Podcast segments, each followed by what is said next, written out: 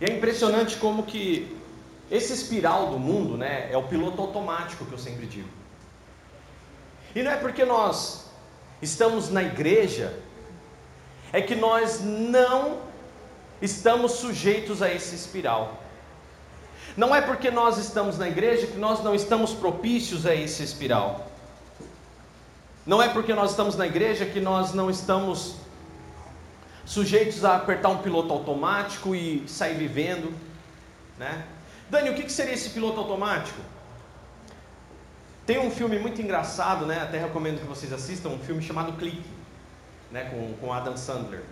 É muito engraçado porque o Adam Sandler ele, ele, ele ganha um controle milagrosamente, ele está reclamando da vida dele, de repente ele ganha um controle e todo aquele controle controlava a vida dele, então ele podia passar situações chatas, difíceis, né, desgastantes da vida. Aí ele podia voltar ou fazer o que ele quisesse.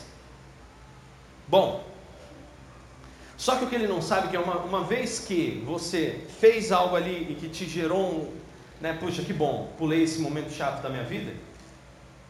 Aquele controle ele gravava isso na sua memória e toda vez que chegava naquela mesma situação ele pulava. E é interessante porque esse filme faz uma abordagem bem clara do que é o nosso piloto automático. Nós seres humanos temos o hábito, criamos hábito de repetir tudo aquilo que nos faz bem. Tanto que Jesus, ele realmente nos desperta para que nós fiquemos atentos às nossas práticas e à nossa vida e tudo mais. E Dani, porque o que, que tem a ver o hábito com o perdão? Ou o que, que tem a ver, né? Tudo isso. Bom, o que tem a ver é que o perdão também é um hábito. E até mesmo dar importância para determinadas coisas, ou nos afligir, ou deixar nos afetar ou não, é um hábito. É um hábito. Você cria o hábito de dar importância para determinadas coisas. É interessante até mesmo que hoje o Facebook, o Instagram, o YouTube, a internet, se você tem um navegador Google Chrome, eles preparam tudo isso para quê? Se você acessou uma vez, por exemplo, é interessante que se você acessa um site de imóveis, por exemplo, e você clica em um móvel para ver, depois você vai para um site que não tem nada a ver, de repente aparece lá promoções de imóveis para você. Porque sabendo que as pessoas são pessoas de hábitos, eles colocam a propaganda para a pessoa ali. Por quê? Está com o hábito de olhar móvel, eu vou te mostrar móvel. Assim como se você começar a olhar na timeline do seu Facebook só desgraça, só publicação de sangue, de violência, de não sei o que, o que, que vai aparecer para você? Violência, sangue, né? Se você criar o hábito de né, olhar no Instagram só fotos, por exemplo, de esporte, você vai, só vai aparecer o pessoal que pratica esporte, ou nadando, alguma coisa assim. Assim como pornografia também. Se você começar a olhar pornografia, vai aparecer pornografia. E assim por diante. Bom, então a todo momento, tanto Deus, principalmente Deus, e também Satanás, que é o inimigo das nossas almas, ele está interessado no nosso hábito. Ele quer saber o que gera satisfação para esse camarada, o que gera satisfação para essa pessoa, o que gera satisfação para essa criança, para esse jovem, para essa mulher, e nós entramos nesse funil. E que se a gente não toma cuidado, vai aparecendo e aparece mais uma vez na nossa vida, e eu posso dizer, isso é na nossa vida cotidiana. Quero mais que se exploda. E aí toda vez você vai querer que se exploda, e repete que se exploda, por quê? Estou bem com isso. Me gerou uma satisfação, aliviou os três, agora estou bem. Mas o reino de Deus, ele nos aponta para algo mais soberano. O reino de Deus, ele nos aponta para algo mais majestoso do que simplesmente as circunstâncias aqui da terra. E é sobre isso que a gente vai aprender hoje nessa oração tão abençoada que tantas vezes a gente escuta, tantas vezes a gente lê, mas muitas vezes a gente não se atém. Que são detalhes importantes do reino de Deus. Você abriu aí em Mateus 6 e 5, diga amém? Antes de lermos, feche os seus olhos, curve sua cabeça. Nós vamos orar agradecendo pela palavra. Deus, obrigado por esse momento que vamos passar agora meditando nessa palavra. Senhor, em nome de Jesus, nós nos arrependemos agora de todo pecado, de todo mal, de tudo aquilo que não provém de ti. Senhor, nos arrependemos de toda falha que cometemos e nos arrependemos, Senhor Jesus, porque sabemos e reconhecemos que somos falhos. Pai, quebra agora toda a legalidade do inimigo sobre as nossas vidas, por favor, Senhor. E Senhor, agora purifica-nos no seu sangue vertido na cruz. Derrama sobre nós agora o teu sangue vertido na cruz e que saiamos daqui hoje alcançados por essa palavra. Obrigado pelo privilégio que temos de ouvir essa palavra. Existem lugares no mundo neste momento em que as pessoas desejariam muito estar aqui. Existem talvez pessoas que estão no hospital ou presas, Senhor Jesus, numa cadeia, que gostariam de estar aqui, ó Deus, neste momento. E nós temos essa grande oportunidade de estarmos aqui. Então, Pai, em nome de Jesus, perdoa-nos limpa-nos, purifica-nos, transborda-nos, ó Deus, por amor do teu santo nome. Nós pedimos hoje que venha a tua palavra sobre nós, nos ensinando, nos alinhando e nos dando uma nova perspectiva sobre as nossas vidas. Ensina-nos hoje, Senhor, e verdadeiramente nós seremos sábios. Em nome de Jesus, nós te glorificamos. Te agradecemos por essa palavra. Abre o nosso entendimento agora e que o teu conhecimento nos faça cada vez mais servos em tua presença, no nome santo de Jesus. Amém e amém. Você crê nisso? Diga eu creio. Em nome de Jesus. Mateus 6 e 5 diz assim: Quando vocês orarem, não sejam como as pessoas hipócritas que gostam de orar em público nas sinagogas ou nas igrejas e nas esquinas, onde todas as pessoas possam vê-los. Eu lhes digo uma verdade: eles não receberão outra recompensa além dessa. Versículo 6: Mas quando orarem, cada um de vocês vá para o seu quarto, feche a porta e ore ao seu pai, em segredo. Então seu pai, que observa em segredo, recompensará vocês. Versículo 7: ao orar, não repitam frases vazias sem parar, como fazem os pagãos. Eles acham que se repetirem as palavras várias vezes, suas orações seriam respondidas ou serão respondidas. Versículo 8: não sejam como eles, pois seu Pai sabe exatamente do que vocês precisam, antes mesmo de vocês pedirem. Portanto, vocês vão orar dessa forma, versículo 9: Pai nosso que está no céu, santificado seja o teu nome, venha o teu reino, seja feita a tua vontade, assim na terra como no céu. Dá-nos hoje o pão para este dia Perdoa nossas dívidas, assim como perdoamos os nossos devedores, e não nos deixes cair em tentação, mas livra-nos do mal. Pois teu é o reino, o poder e a glória para sempre. Amém. Versículo 14: Seu Pai Celestial os perdoará, se perdoarem aqueles que pecam contra vocês. Mas se vocês se recusarem a perdoar os outros, seu Pai não perdoará seus pecados. Você pode dizer glória a Deus por isso? Jesus aqui ele vem ensinar uma coisa bem interessante antes da gente entrar propriamente falando sobre perdão e falando sobre tudo isso. Jesus ensina uma coisa que parece aqui nesse trecho um pouco incoerente, não é mesmo? Jesus chega e fala assim: olha, não faça como as pessoas que esses fariseus, os religiosos, ficam fazendo, orando dentro das sinagogas, que eram as igrejas da época, gritando e falando alto, se achando homens de Deus. Não façam como esses que ficam nas esquinas, orando e orando, como se eles fossem santos, verdadeiros santos. Essa é a verdade. Não façam isso, eles já receberam o que eles precisavam. Na verdade, a recompensa deles está sendo dada ali. Mas quando vocês orarem, vai para o teu quarto, fecha a tua porta e ore, ore em segredo. E o seu pai que vem em segredo vai te abençoar publicamente. E aí ele fala assim: não repitam, não fiquem repetindo, repetindo e repetindo coisas. Porque quem faz isso são os pagãos através de palavras vazias e sem sentido. E há uma coisa que parece incoerente é Jesus falar para não ficar repetindo coisas e logo em seguida ele ensina uma oração declarada como oração universal, que é a oração do Pai Nosso, não é o que está escrito na Bíblia, a oração do Pai Nosso. A oração do Pai Nosso foi um dogma que foi ensinado. Mas é chamada de oração dominical. Mas o que é incoerente, Daniel? Incoerente é Jesus ensina que não devemos repetir e ficar repetindo palavras, e no instante seguinte ele ensina uma oração, fórmula. Opa, então é uma fórmula, não é uma repetição.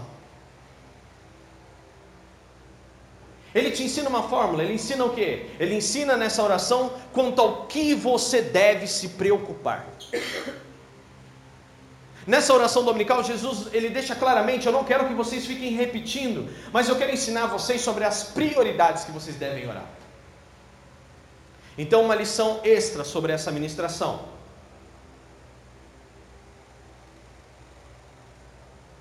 É que Deus é tão misericordioso que Ele ainda olha para essas pessoas que ficam repetindo esse trecho da Bíblia e age por misericórdia. Mas Ele não nos ensinou a ficar repetindo isso. Através disso aqui, ele vem nos ensinando quais são as nossas prioridades em oração. Que nós devemos agradecer a Deus, agradecer pelo seu reino, agradecer pelo seu poder, agradecer pela sua graça, que nós devemos dizer que seja feita a vontade dele em nós, assim como essa vontade é feita no céu, plenamente, a qual os anjos não se contrapõem, os anjos não questionam a Deus, porque sabe que Deus é perfeito. Então, ele fala: olha que interessante, Jesus ensina: dá-nos, o pão de cada dia nos dá hoje. Ele não fala, Deus, se o Senhor quiser, não. Ele não fala, por exemplo, assim, Deus, é, o Senhor tem a obrigação, não. Ele simplesmente fala de uma forma firme, mas ele também fala de uma forma agradecida: o pão nosso de cada dia nos dá hoje. Porque está escrito no salmo que o pão não faltará para o justo, lembra? Que o justo não irá mendigar o pão. Ponto. E eu vejo tantas pessoas preocupadas com o que comer. Eu vejo tantas pessoas preocupadas com suas contas, sendo que isso é uma realidade do reino de Deus. Se você trabalha, é justo e exercita a palavra de Deus na sua vida, se você é honesto, como a palavra de Deus diz, se você é bondoso, como a palavra de Deus diz, se você é esforçado, como está escrito lá, Paulo nos ensina a sermos esforçados e servirmos os nossos patrões, porque não estamos servindo a eles, estamos servindo a Deus. Então, se nós andamos dessa forma, não tem por que eu me preocupar com o meu sustento. Basta eu fazer a minha parte. E basta eu orar todos os dias, Deus, obrigado pelo meu emprego, pela roupa que eu visto. Obrigado. Obrigado porque o Senhor está derramando sobre nós tudo isso. E aí Jesus fala sobre perdoa nossas dívidas, assim como perdoamos os nossos devedores. E ele faz um adendo muito especial no versículo 14. Seu Pai Celestial os perdoará se perdoarem aqueles que pecam contra vocês. Mas se vocês se recusarem a perdoar os outros, seu Pai não perdoará seus pecados. É interessante que, quando eu ouvi a primeira vez essa ministração, quando eu ouvi, eu já era grande, eu já era adulto, eu já era até casado. Mas quando de repente, quando eu estava ouvindo um dia uma ministração dessa, e aí eu ouvi uma coisa do tipo assim: olha, se você não perdoar as pessoas, o seu pai não perdoará você. Aquilo doeu em mim. Eu achei até que era absurdo o que a pessoa estava pregando.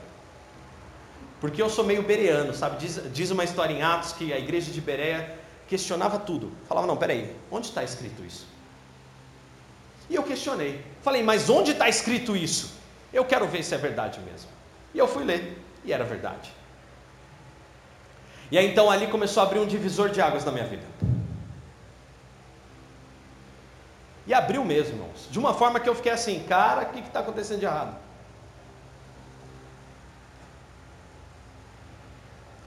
E me incomodava de uma certa forma, me deixava ali se sentindo mal com aquilo.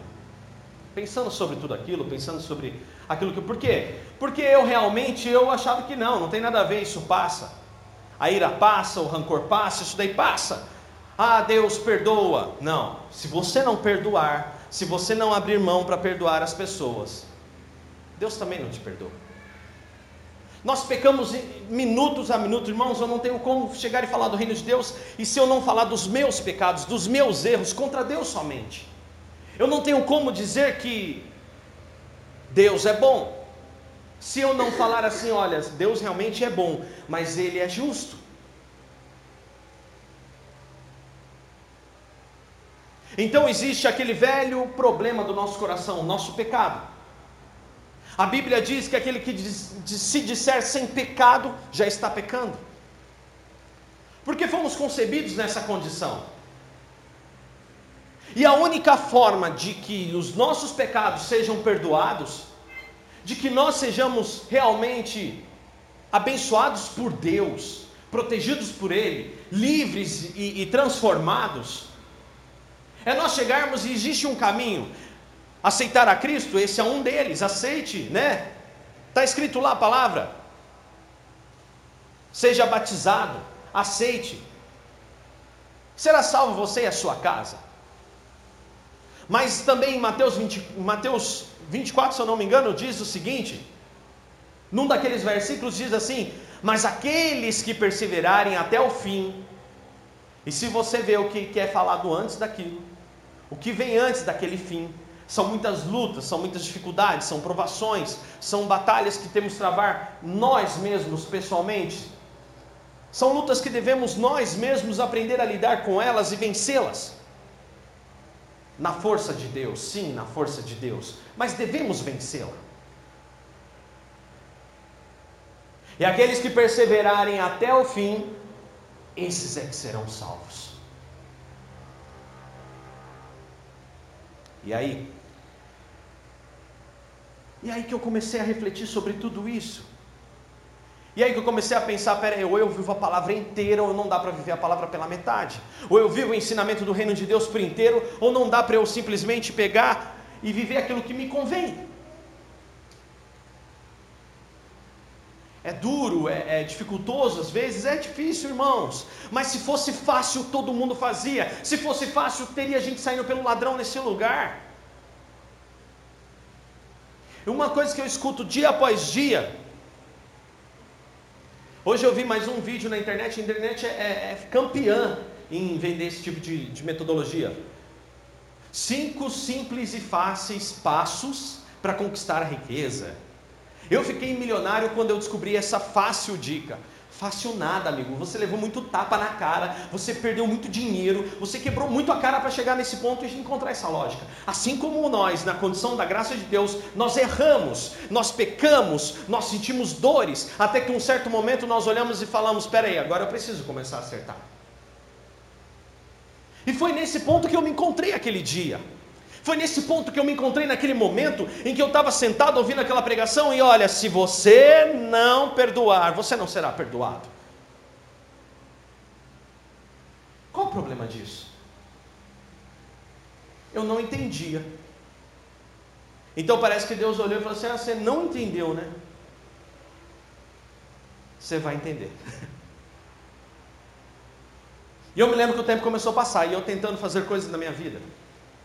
Eu tentando é, vencer, tentando crescer, tentando melhorar financeiramente, tentando cre crescer na minha casa, nos meus projetos, tentando fazer várias coisas e não acontecia. A maioria daqui de vocês sabe que eu tive uma rádio e não ia, a coisa não fluía. Até que, né, deu tudo errado briguei pra caramba, xinguei, falei um monte na minha razão. Eu ia até fazer uma dinâmica aqui com vocês hoje, mas acabou não dando tempo de fazer porque a gente veio cedo para cá.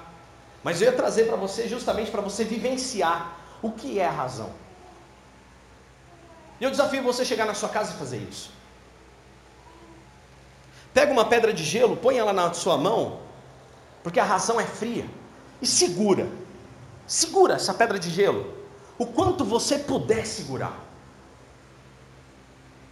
Por quê?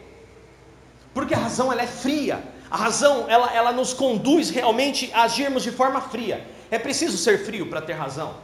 É preciso. E a razão é como uma pedra de gelo, colocada na mão e fechada por nós. Porque quando brigamos pela razão, brigamos por nós, pelos nossos meios, pela nossa forma. E aí segura aquela pedra de gelo na tua mão, bem forte. Não deixa ela escapar. Vocês iam ter que segurar gelo aqui, irmãos, ó. Que não deu tempo. Na próxima, pensa Marcelo, você ia pegar justo no culto que, nossa, pastor fez eu segurar uma pedra de gelo lá. Nunca mais eu Nunca mais eu vou para aquela igreja. Esses desafios. Para quem está acostumado, né? Um tempo atrás até botar um micro-ondas no púlpito e fazer pipoca e dar para a igreja, eu fiz. Normal. Mas imagina e tenta fazer na tua casa, você vai ver o que vai acontecer. Você vai segurar uma pedra de gelo na mão, mas não abre. Porque é assim que é a razão. Você se agarra a ela e fica lá. Só que para quem sabe, gelo queima, gelo amortece, gelo dói. Então, os primeiros momentos que você ficar com aquilo na sua mão, vai doer, mas é teu. E você tem razão. A razão está lá, presa na tua mão. Nos instantes seguintes, o que vai acontecer?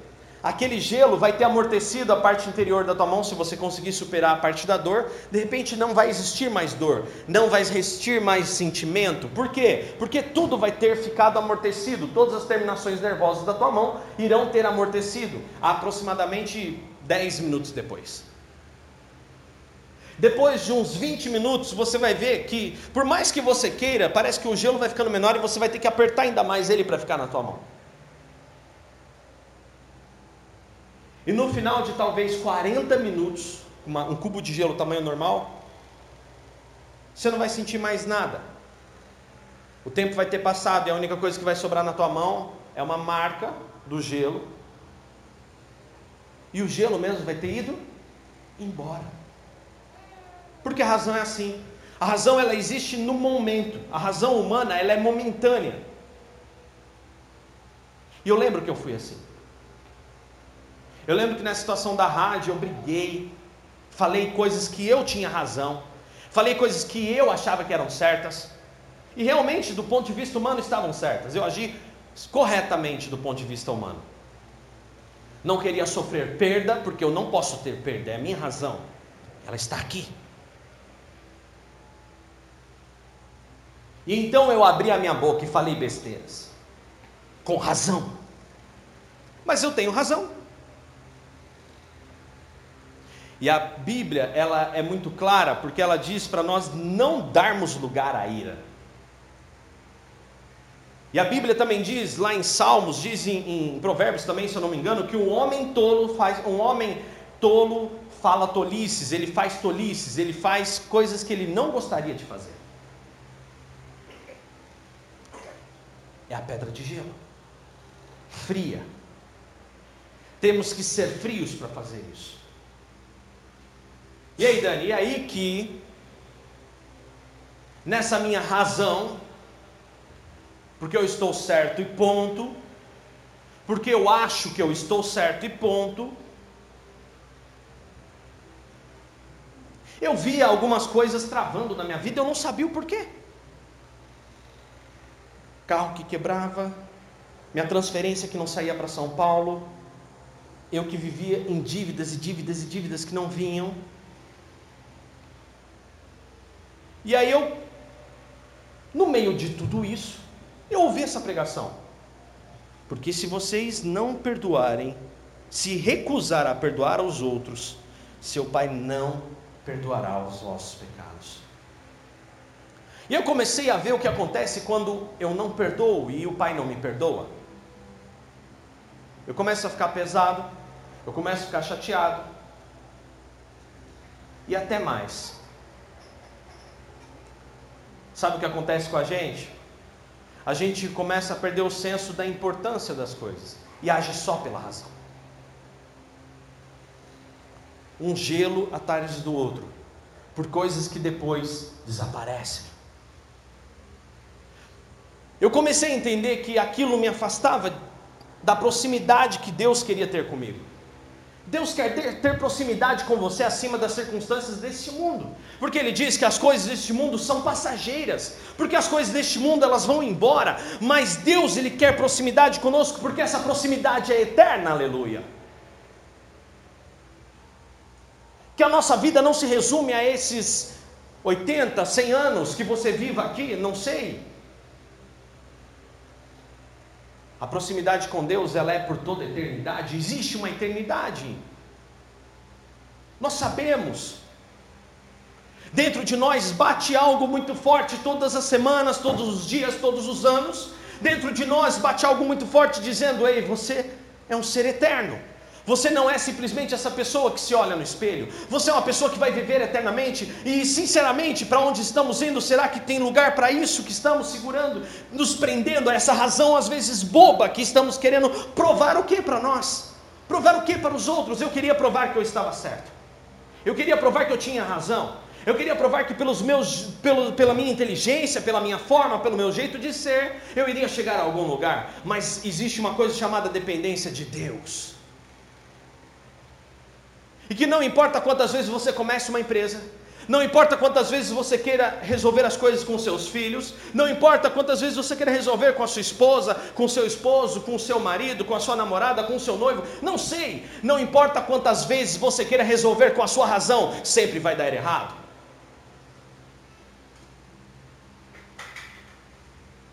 O apóstolo Pedro fala uma coisa maravilhosa que grava os nossos corações: para onde iremos nós, se somente do Senhor vêm as palavras de vida eterna? Para onde iremos nós, se só o Senhor sabe nos ensinar com ensinamentos que vão além do tempo e do espaço que vivemos? Aonde iremos? E então eu entendi que a minha falta de perdão, a minha razão, porque para você ter razão é necessário que você também não perdoe algumas pessoas. É necessário também que você não peça perdão para algumas pessoas. Porque é necessário ser frio. É necessário às vezes dizer coisas duras que, se você estiver na palavra de Deus, existem pessoas hoje, irmãos, que me fazem determinadas coisas que eu olho bem nos olhos dela e eu simplesmente eu faço o seguinte: eu me calo. Não porque eu acho que essa pessoa está certa, mas sim porque eu sei que eu dependo de um relacionamento pessoal com Deus. E aí então eu descobri que eu estava errado e que o que estava acontecendo comigo era por quê? Porque eu tinha falado coisas que eu não deveria falar, que eu deveria na verdade ter dado como perda, assim como Paulo ensina. Paulo fala: olha, se for preciso, sofram injúria por causa do reino de Deus em vocês. Se for preciso, deem como perdido. Se for preciso, olha, abram mão, porque Deus tem muito mais para vocês. Fácil eu estar pregando isso para você? Fácil eu acumular experiências para dizer para você, eu fiz? Nem um pouco, irmão. É cada vontade de. Ah. Não é mesmo? Esses dias eu estava no trânsito.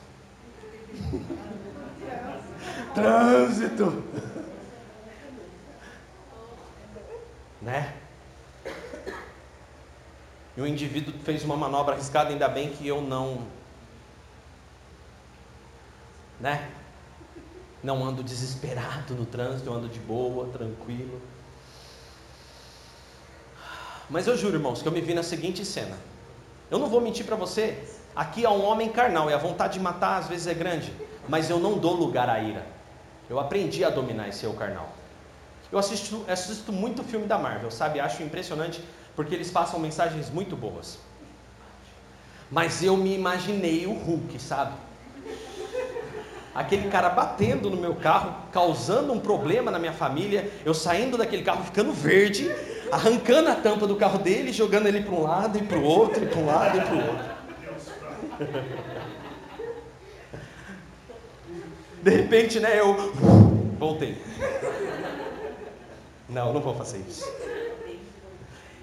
E o mais impressionante é quando às vezes isso acontece, a pessoa passa achando que. Porque a pessoa que anda da forma louca do mundo, o espiral que eu te falei no começo, ela faz essas coisas e acha normal. Como se nada tivesse acontecendo. Né? Aí sabe o que acontece? Ainda passa na buzina de ai pastor!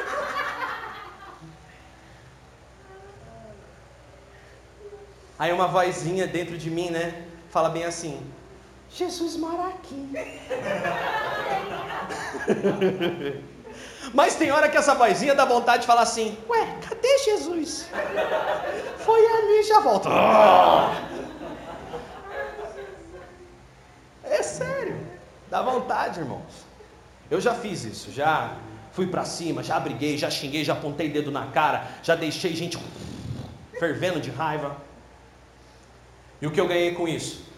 Travas e perdas materiais, financeiras, pessoais. Não ganhei nada com isso, porque eu não era sábio, eu era um tolo. E um tolo diz tolices. Ai, que raiva de mim. Mas aquele dia aquilo bateu em mim, eu sabia que eu tinha falado algo para algumas pessoas, eu tinha xingado, eu tinha brigado, eu tinha. E eu queria fazer o caminho de volta. Eu queria mudar a minha história. Eu me arrependi, a vontade, a minha vontade era realmente mudar aquilo que eu era. Eu queria construir algo diferente. Eu queria alcançar as bênçãos de Deus para mim. Eu queria ser plenamente abençoado em tudo que eu fazia. Mas eu estava preso a um momento, como diz a música do YouTube, Stuck in a Moment. Eu estava preso àquele momento. Eu estava preso àquela circunstância. Eu costumo dizer o YouTube que é a maior banda cristã que já existiu no mundo. Ele diz o seguinte nessa música: ele diz que você está preso no momento, e esse momento já passou, só que é só você que está vivendo lá. Mas ninguém está vivendo ali, mas você está preso naquilo. O que é estar preso no momento, pastor? Estar preso no momento é você estar preso nas circunstâncias que você mesmo criou, onde você deve fazer assim. E como eu abro mão? Eu devo deixar ir. E como eu deixo ir? Uma forma não muito fácil uma forma não muito tranquila de fazer. Porque um dia eu estava sentado no meu carro, de serviço no, no, quartel, na época ainda que eu era militar, e de repente um pastor começou a pregar no rádio. A rádio era de um amigo e eu estava escutando a, a pregação. E aí de repente esse pastor começou a pregar justamente essas palavras que eu estou falando para você. E ele falando acerca de perdão, Perdão para os pais, perdão para os filhos, perdão para as mães, perdão, perdão e perdão acerca de tudo na vida. E aí eu falei, puxa, que interessante essa mensagem sobre perdão. É muito fácil pregar. Alguém aqui já assistiu Mundo da Lua? É lógico, a maioria de nós, né? E alguém lembra daquela, daquela faxineira que ficava na cozinha, rosa, e ela falava assim: Ei, Ney, hein, você, hein? É isso aí, minha amiga. E respondia, lembra? Eu era a rosa naquele carro. Aconteceu comigo. É fácil para você falar, né? Poxa, não sei o quê. Pode até parecer fácil para mim estar aqui falando, mas eu falo com você nessa tarde. Nossa, irmãos, assim mesmo, assim mesmo. Eu olhei e falei, nossa. Eu falei, aí ele falou, não, porque você tem que ir lá e e você tem que abrir o coração para perdoar. E eu pensava, puxa, mas eu já perdoei, eu já não tenho mais nada a ver. Mas perdoar não é só simplesmente você pensar que perdoou eu.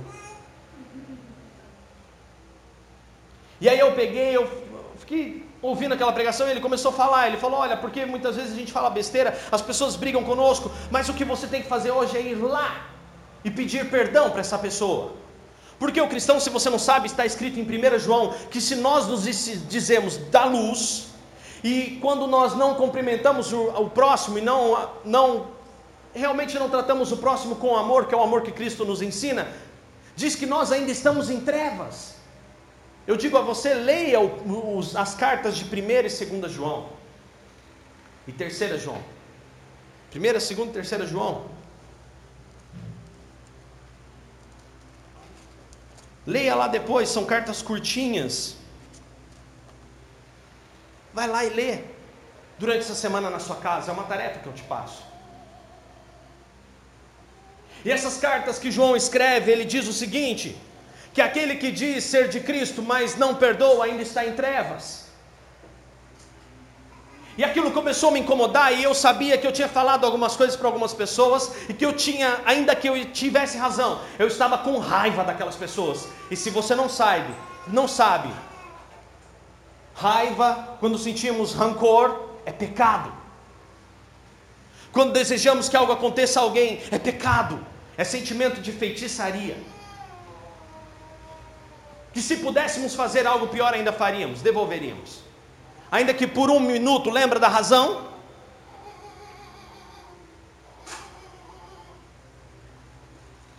Sabe, deixa eu te falar uma coisa. Eu estava sentado naquele carro, e aí eu falei: é, mas eu vou lá, vou chegar na porta da casa dessa pessoa, essa pessoa me expulsou de lá, e como é que eu vou fazer? Não, porque você vai até lá e as pessoas vão te receber. E o cara me respondendo ainda no rádio.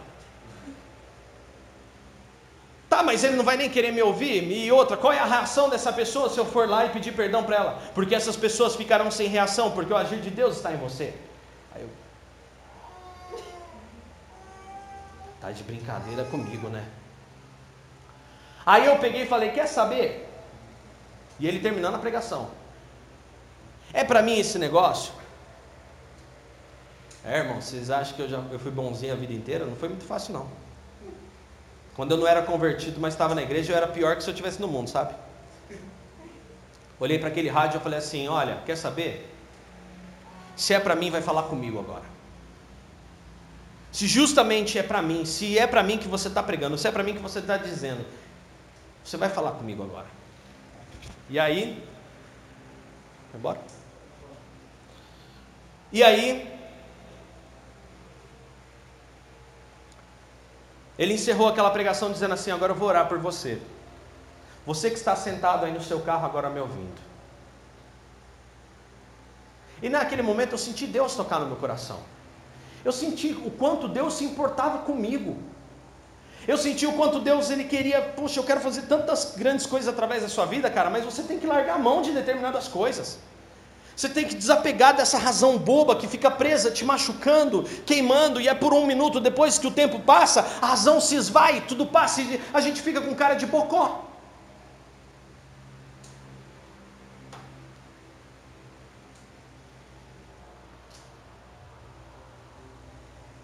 E eu recebi aquela palavra.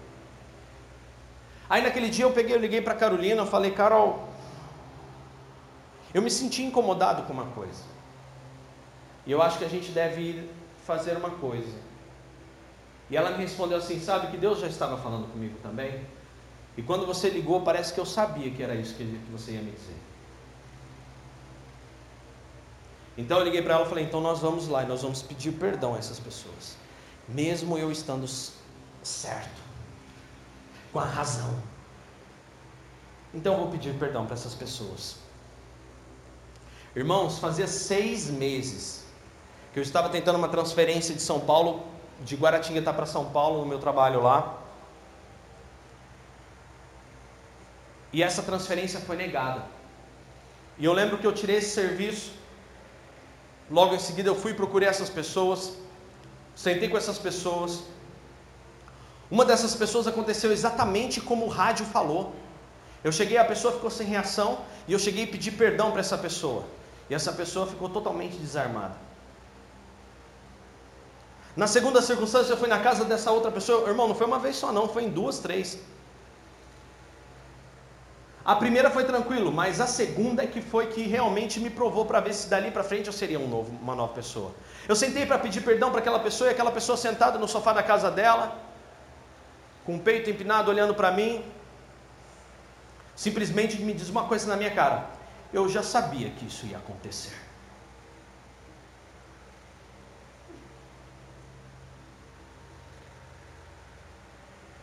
Você acha que pedir perdão é fácil? Você tem que estar pronto para viver o Evangelho. É muito fácil você estar com uma arma apontada para tua cara, sabendo que é o último instante da tua vida e você não negar a Cristo. Eu chego a essa conclusão hoje, que é fácil. Eu chegar muito bem no, né? Ah, o Estado Islâmico, não sei o quê. Posso dizer?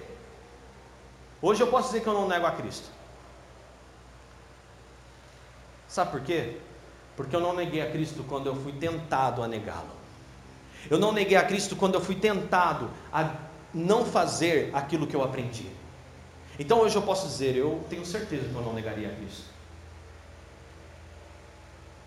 Porque dia a dia, às vezes a gente sofre coisas que eu podia tomar outros rumos e não tomo. Podia ganhar ilicitamente e não ganho. Podia fazer da forma errada, mas eu não faço. E aí naquele momento eu olhei e falei: Puxa vida, Deus, que prova. Porque Deus sabia, se Ele falasse para mim: Ó, você vai passar por isso, eu não iria. Ele deixou que eu fosse para poder testar a minha fé. Então não vai ser fácil muitas vezes pedir perdão. A Bíblia fala: seja forte e corajoso, não temas, e eu estarei com você. Seja forte e corajoso, não temas, eu estou contigo. Foi isso que ele disse para Josué. Seja forte, corajoso, ensine esse povo, seja forte corajoso, seja forte corajoso, não temas, seja forte. Ele nos diz isso todos os dias. Ser forte não é nas circunstâncias normais, é ser forte diante dos problemas. Qual foi a besteira que você disse? Qual foi a palavra errada que você falou? O que você tem que fazer agora é ir lá e pedir perdão para essa pessoa. É isso, assim como eu fiz. Se eu estou falando para você fazer, é porque eu fiz. E eu posso dizer uma coisa: depois que eu fiz isso, até minha transferência, que estava seis meses negada, eu saí de férias. Quando eu voltei, acharam até que eu tinha procurado um brigadeiro, um coronel, um deus, sei lá. Porque minha pasta foi esquecida por seis meses em cima de uma mesa de RH uma pilha de papel. O comandante que entrou na, minha unidade em Guará falou: transfere todo mundo que quer transferência. Pum. Na minha classe era até difícil de conseguir transferência, a não ser por troca. A minha foi sem troca, sem nada. Ele falou: manda um rádio agora para o comando de São Paulo, transfere esse garoto. Liguei para São Paulo, quando eu liguei para São Paulo, o encarregado lá falou: Ah, eu lembro do seu caso sim. Rapaz, eu posso falar para você, eu acho que a gente nem guardou sua pasta porque o pessoal não mandou mais resposta, sua pasta ficou jogada em cima da minha mesa. Talvez o que você precisa está jogado em algum canto e só está esperando uma atitude sua de cristão verdadeiro.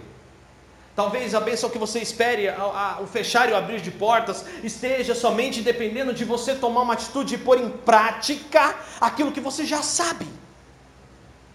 Aquilo que você sabe que vai abrir a, a porta para você.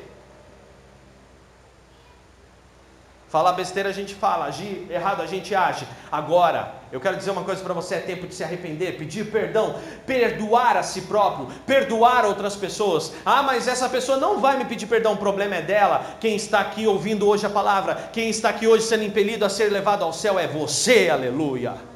Cabe a você pôr em prática hoje o reino de Deus. Eu estou aqui dizendo para você que minha vida mudou depois que eu aprendi a perdoar. Que hoje eu só, eu só estou vivendo o que eu vivo, eu somente sou quem eu sou porque Deus está em mim, não porque eu sou bom, mas sim porque tudo que eu falo é porque eu acredito nele, é porque eu li essa palavra e eu mesmo tive interesse para não deixar as pessoas me enganar.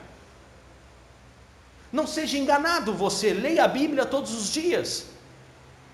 E se você tem dúvida, não vai procurar na internet não, porque a gente não sabe o testemunho daquelas pessoas que estão pregando ali. Venha a uma igreja e veja a vida do líder daquela igreja, e se esse líder é digno para te ensinar, assim como talvez eu seja, venha aprender conosco.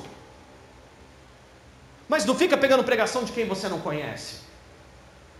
Você corre o risco de estar sendo conduzido para o inferno.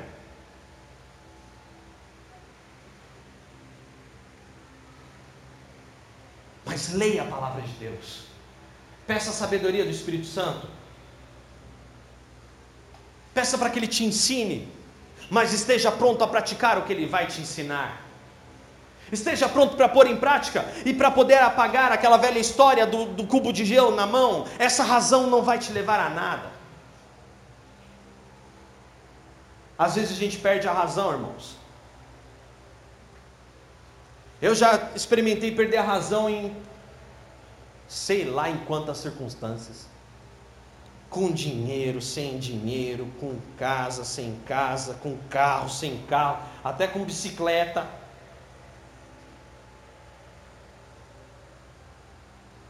Teve uma fase da minha vida que até roubar a bicicleta de dentro da igreja, me roubaram, eu falei, tá lascado, viu?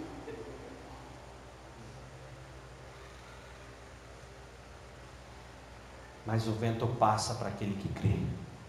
Mas a dificuldade passa para quem é firme, para quem realmente se converte a Jesus, para quem dá lugar à paz, ao amor, ao perdão, à misericórdia. Por quê? Seu Pai Celestial os perdoará se vocês perdoarem aqueles que pecam contra vocês. Não existe condição, olha, só existe uma coisa que pode impedir Deus perdoar teu pecado hoje. E Deus pode chegar e falar assim: não te perdoo. Porque não é justo eu cobrar de Deus aquilo que nem eu dou. Não é justo eu pedir para Deus aquilo que nem eu mesmo plantei. Não é justo.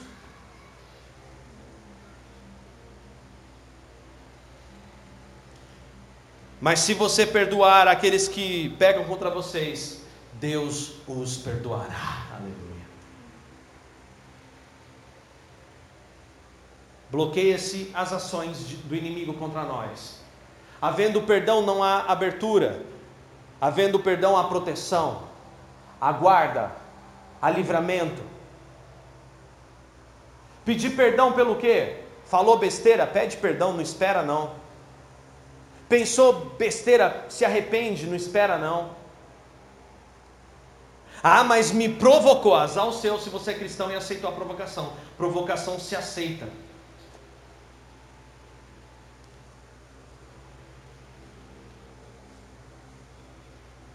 Fique em pé.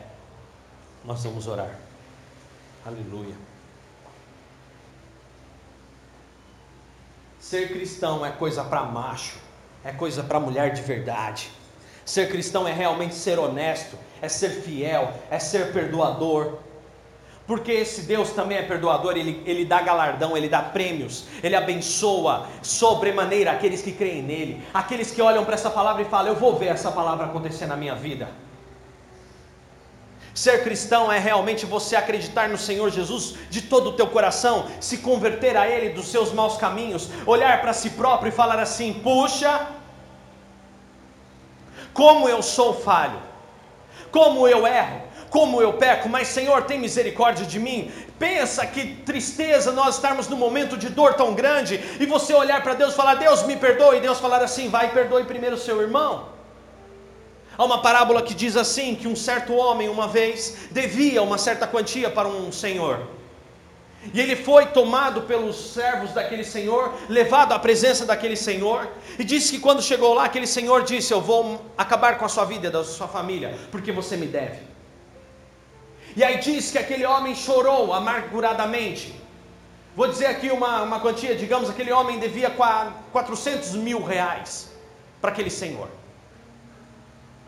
E aquele homem chorou porque ele disse assim: Olha, eu não tenho como pagar. Eu não tenho como, como é, é, é, arrumar essa dívida. Por favor, perdoe a minha dívida. Por favor, perdoe o que eu tenho feito. Por favor, perdoe isso que eu estou devendo. Não mate a minha família, não acabe comigo. Por favor.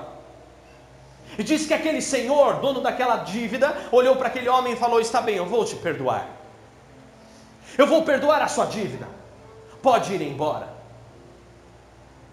Diz que aquele homem saiu da presença daquele senhor, andou um pouco mais à frente. Quando chegou à esquina, encontrou um outro que lhe devia quatro mil. E diz que aquele homem grudou aquele homem na esquina que o devia quatro mil e começou a espancá-lo, começou a batê-lo, começou a realmente judiá-lo por causa de quatro mil.